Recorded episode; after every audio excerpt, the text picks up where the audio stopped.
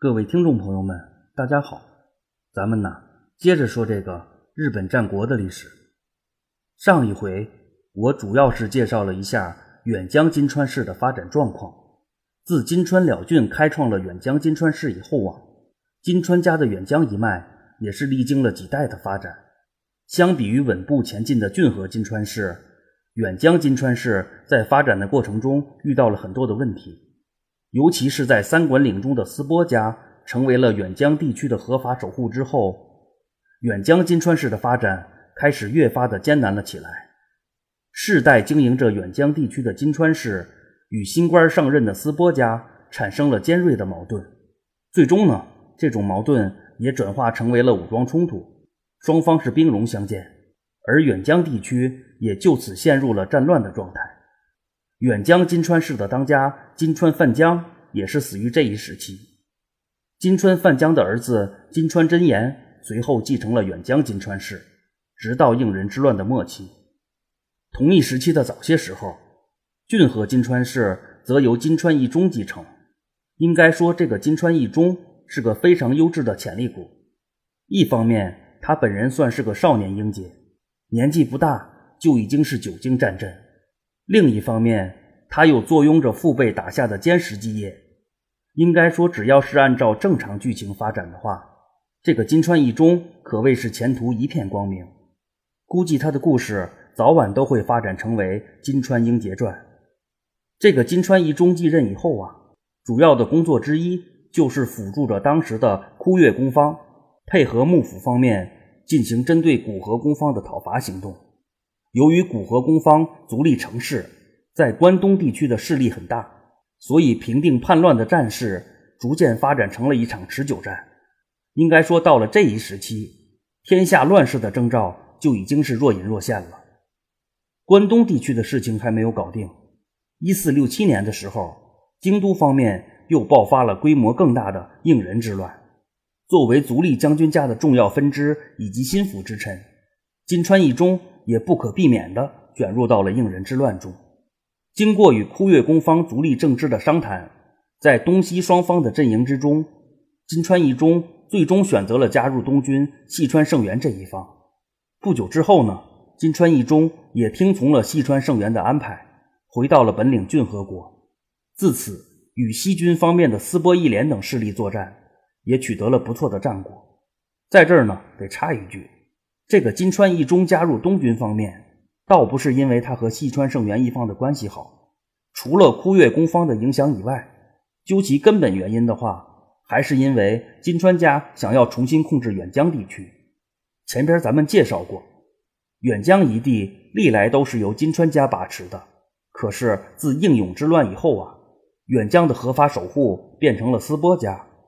到了这一时期，金川一族实际掌控的。只剩下骏河一地了，可以说，除了苦苦支撑的远江金川氏，骏河金川氏也无时无刻不想收回远江。说到底呢，就是肥水不流外人田。到应仁之乱爆发时，当时远江地区的守护是斯波义连，而这个斯波义连是当时西军的铁杆支持者。有句话叫“敌人的敌人是朋友”，那以此类推的话，敌人的朋友也应该是敌人。虽然金川一中和山明池丰的交集并不多，可是金川一中和斯波一连却有着明显的利益冲突，所以出于自身利益的考虑，金川一中最终拒绝了西军方面，加入了东军一方。应该说，金川家作为一股地方的势力，在应仁之乱中的表现还是不错的。可是客观的说，金川家对于应仁之乱时期的时局，并没有产生什么直接的影响。我用了很多的篇幅介绍这个金川家，原因前边也介绍过。第一呢，是想让各位朋友了解一下日本战国时代最为著名的织田信长在起步时打败了一个怎样的对手。第二呢，在应仁之乱末期发生的几件影响后世的事件中，有一件事儿就是由骏河金川氏所引发的，甚至可以说呀，正是因为金川家参与到了应仁之乱。才使得后世的天下格局发生了巨大的变化，而所有的这些变化，归根到底都是因为一个人的原因。这个人的名字有很多，包括一世圣石、伊势长世、一世世茂。到后来他出家时，也被称为一世宗瑞。终其一生呢，关于这个人的各种记载中，提到最多的应该就是伊势新九郎这个叫法。在本回回目的副标题里，为了显得工整一些，我也就随意选取了一个四字的名字。其实啊，这些都无所谓，原因也很简单，因为这个人还有一个响彻天下、可谓是尽人皆知的大名，那就是北条早云。应该说，这个北条早云是真正意义上的第一位战国大名，由此可见其历史地位的重要性。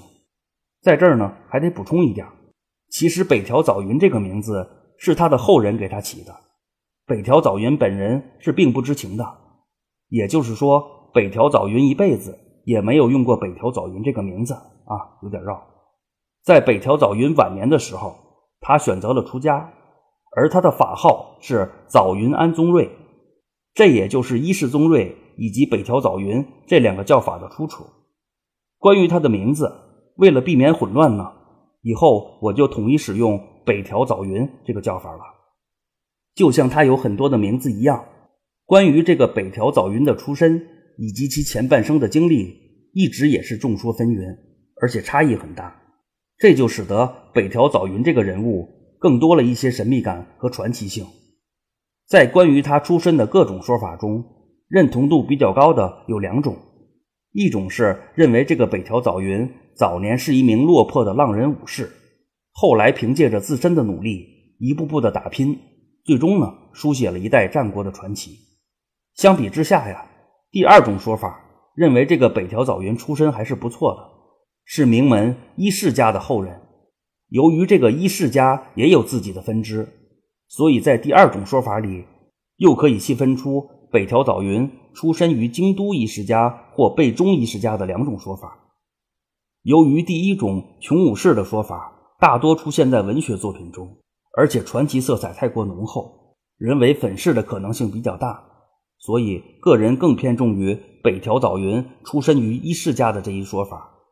而在他出身于伊势家的这两个分支的说法中，北条早云出身于备中伊势家的说法更为主流一些，我也就采取了这种说法啊。当然，历史的真相不得而知，咱们听书求个乐，求同存异，不必较真儿啊。咱说回来，应人之乱爆发以后呢，骏河守护金川义中带兵上洛，也正是因为金川义中上洛的这次行为。他才得以和北条早云产生了联系。虽然后来的北条早云威震天下，可是当时的他还只是一个默默无闻的幕府小吏。前边刚讲，这个北条早云出身于伊势家，准确的说是备中伊势家。按照这种说法的话，北条早云他爹应该是叫伊势圣定，而这个伊势圣定的身份之一是备中地区高岳山城的城主。这也就是北条早云出自备中义世家这一说法的佐证之一。与这个备中义世家相区别的，还有一个京都义世家。自足利义政小时候就开始辅助他的伊势真亲，就出自这一家族。这个伊势真亲前边咱们也介绍过，他对于足利义政来说可谓是亦师亦父，甚至能够影响到足利义政的决策，在当时幕府中的地位是非常重要的。而京都伊势一族也大都在幕府中担任着各种职务，可以说是一个公务员家族。作为京都伊势家的亲戚，出自备中伊势家的北条早云，也就因为这种便利的条件，获得了一个公职，成为了一名幕府的公务员。到应仁之乱爆发时，北条早云主要负责为足利义士服务。这个足利义士就是和足利义政的儿子争夺大将军的那位。而北条早云的主要工作就是接待，说白了就相当于是个收发室的老大爷啊。当然这是个玩笑，北条早云担任的是将军的引荐人一职。在这儿呢，先插一句，在室町幕府创立之初，重武功轻礼仪，说白了呀，就是没有什么规矩，这就导致了各地的大名以及各位朝臣参见将军时会显得杂乱无章。其实呢，这也很正常。毕竟是在政权建立之初，就像很多骑马打天下的政权一样，幕府所倚仗的也大多都是粗犷的武夫。可是时间长了，随着幕府政局的不断稳定，幕府方面对于宫廷礼仪的要求也就越来越高了。由于小笠原氏比较了解中国宫廷的礼仪制度，就初步制定了室町幕府的宫廷遗嘱。到了第三代大将军足利义满执政的时期，室町幕府发展到了高峰期，各方面都是如此。在这一时期呢，由小笠原家、伊势家以及金川家。共同完善了礼仪方面的相关制度，其中伊势家专门负责宫廷礼节的规范这一块也是因为有了这种便利的条件，伊势家给北条早云安排了引荐人的工作。所有人想要参见大将军，都需要经过这个引荐人的同意。所谓宰相门前七品官，更何况是最高权力者的引荐人呢？虽然这一时期的大将军存在感已经大不如前了。可是，毕竟还是最高的权力者，各地的大名们有个纠纷什么的，还是需要通过大将军来裁定的。而这些大名能否如愿见到大将军，某种程度上完全看引荐人的心情。所以理论上啊，这是个绝对的肥差。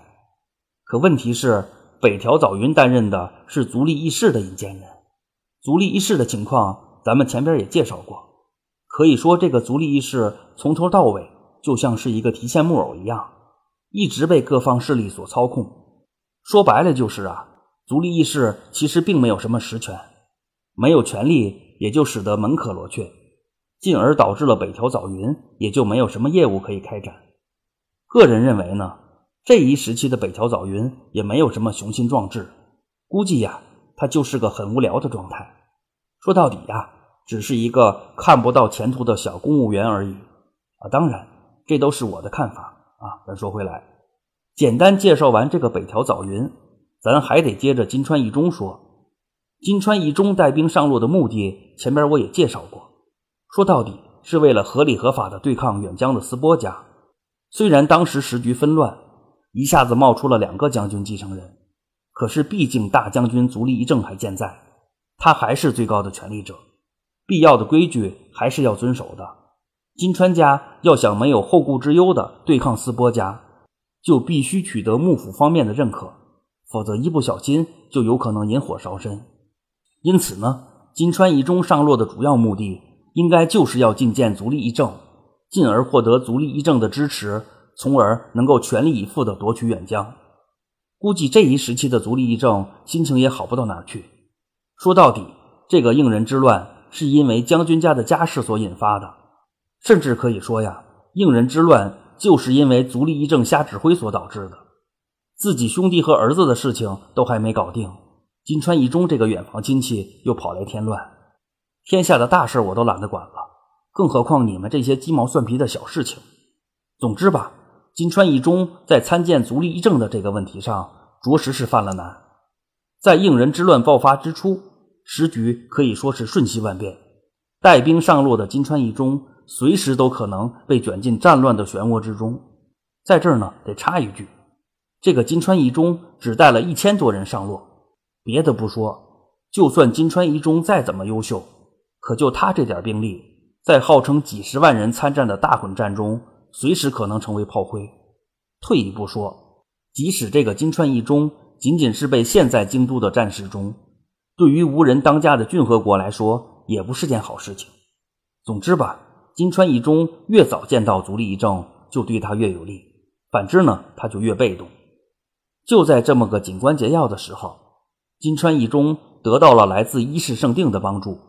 前边刚讲，这个伊势圣定就是北条早云他爹。至于伊势圣定为什么要帮助金川一中，只能是说说个人的看法了。首先呢，这个伊势圣定是足利义政的近身侍卫。也就是说，他是能和足利义政说上话的。同时呢，伊势圣定还是伊势真亲的大舅哥。这个伊势真亲前边也介绍过，自打足利义政幼年开始，伊势真亲就辅助着他执政，而足利义政也很听他的话。应该说，有了这些便利的关系，伊势圣定帮助金川一中安排个会面，应该是件很容易的事情。换句话说呢，这个伊势圣定。对于帮助金川一中这件事儿是很有把握的，可是有句话叫“天下没有免费的午餐。抛开这个一世圣定古道热肠、乐于助人的这种可能，个人认为他应该是有所求的。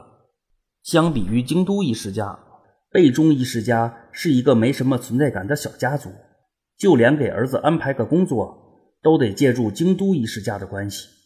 估计这个一世圣定也是心有不甘，总想寻求点突破。而骏和金川家在当时堪称是名噪一时的豪门望族。贝中一世家如果能够和骏和金川家搭上关系的话，也算是背靠大树好乘凉。对于贝中一世家来说，可谓是有百利而无一害。综上所述吧，个人认为伊势圣定帮助金川一中是有条件的。简单说呢，就是伊势圣定帮助金川一中觐见大将军足利义政，作为交换的条件，金川一中则要迎娶伊势圣定的女儿为妻。从事后的结果来看呢？金川义中也确实是迎娶了伊势圣定的女儿，后来称之为北川殿，而这个北川殿也就是北条早云的妹妹。在这儿呢，还得插一句，关于这个所谓的北川殿与北条早云的关系，也是说法不一，有北川殿是北条早云姐姐的说法，也有北川殿是北条早云妹妹的说法。因为这个问题无关大局，咱就不去探究了。我也就随意选取了他们是兄妹关系的这种说法。除此以外呢，这个北川殿与金川一中的关系也是众说纷纭。既有说北川殿是金川一中正室的，也有说这个北川殿是金川一中小妾的。个人认为，那个时代的大名们一般都成家比较早。金川一中生于一四三六年，到应仁之乱爆发时，他已经是三十多岁了。没有成家的可能性是不太大的，所以北川殿是小妾的可能性就更大了一些啊。当然，这个问题也同样无关大局。总之吧，不管金川一中愿意与否，通过这次机缘巧合的婚姻，北条早云就这样成为了金川一中的大舅哥。换言之呢，就此北条早云和骏河金川氏就建立起了实质性的联系。这也为后边一系列的故事埋下了伏笔。时间关系呢，本回就先讲到这里，咱下回接着金川家说。